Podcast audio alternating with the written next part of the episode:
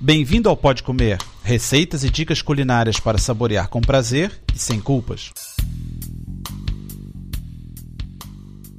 Olá, meu nome é André Alonso. Programa número 27 volta a falar de massas. A primeira receita é de fettuccine com presunto e a segunda de tagliatelle com creme de peru. O interessante desse fettuccine com presunto é o molho de queijo. Vocês podem aproveitar essa base para utilizar com outras massas, ou para comer com torradas, ou para rechear batatas assadas. O brócolis também dá um gostinho bem diferente. Precisamos de 500 gramas de fettuccine ou outra massa de sua preferência, 400 gramas de ramos de brócolis, 150 ml de molho de queijo, que eu coloco a receita abaixo, 300 gramas de presunto, sal e pimenta preta moída. Cozinhe a massa junto com brócolis até ficar al dente. Prepare o molho de queijo. Derreta 2 colheres de sopa de margarina numa panela. Junte 25 gramas de farinha de trigo, de uma colher cheia, e refogue em fogo baixo.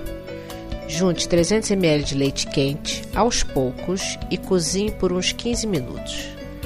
Junte uma pitada de noz moscada e tomilho, 2 colheres de sopa de vinho branco, sal e pimenta, 3 colheres de natas, 60 gramas de mussarela ralada, 60 gramas de parmesão ralado e uma colher de chá de mostarda. Outro dia eu troquei esses queijos por um pedaço de queijo bleu e ficou ótimo. Também pode ser roquefort ou gorgonzola. Agora continuando. Corte o presunto em fatias finas Misture na massa e junte o molho de queijo. Misture tudo muito bem e esquente em fogo baixo. Sirva bem quente. Para o tagliatelle com creme de peru, também fica aqui uma alternativa. Você pode trocar o peru pela mesma quantidade de atum em lata. Os ingredientes são 250 gramas de lombo de peru, 60 gramas de margarina, 2 copos de caldo de galinha, sal, pimenta e noz moscada, uma colher de sopa de farinha de trigo, um copo de natas, 500 gramas de tagliatelle ou outra massa se você preferir, e 4 colheres de sopa de queijo parmesão ralado. Comece fatiando o peru em tirinhas. Derreta 40 gramas de margarina numa panela e quando começar a refogar, junte a carne e salteia, mexendo com uma colher de pau. Molhe com meio copo de caldo quente, reduza o fogo e continue a cozinhar por uns 12 a 15 minutos. Retifique de sal e pimenta.